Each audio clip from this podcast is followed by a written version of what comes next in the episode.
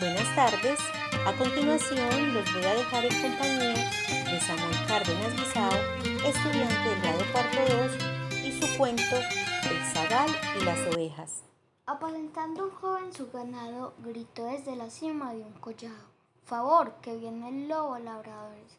Estos abandonan sus labores, acuden prontamente y haya que es una chance solamente. Vuelve a clamar y temen la desgracia. Segunda vez. Los burla, linda gracia. Pero ¿qué sucede? ¿Qué sucedió la vez tercera?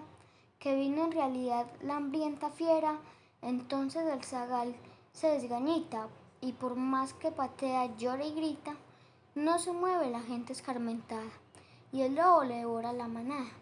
¿Cuántas veces resulta de un engaño? Contra el engañador el mayor daño.